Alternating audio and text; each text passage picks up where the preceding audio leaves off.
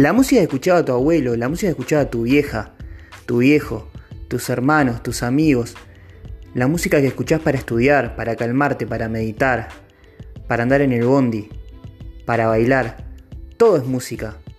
La música ocupa un lugar importante en nuestras vidas. Y bueno, este espacio es para contarte qué lugar ocupa la música en mi vida. Espero que te guste.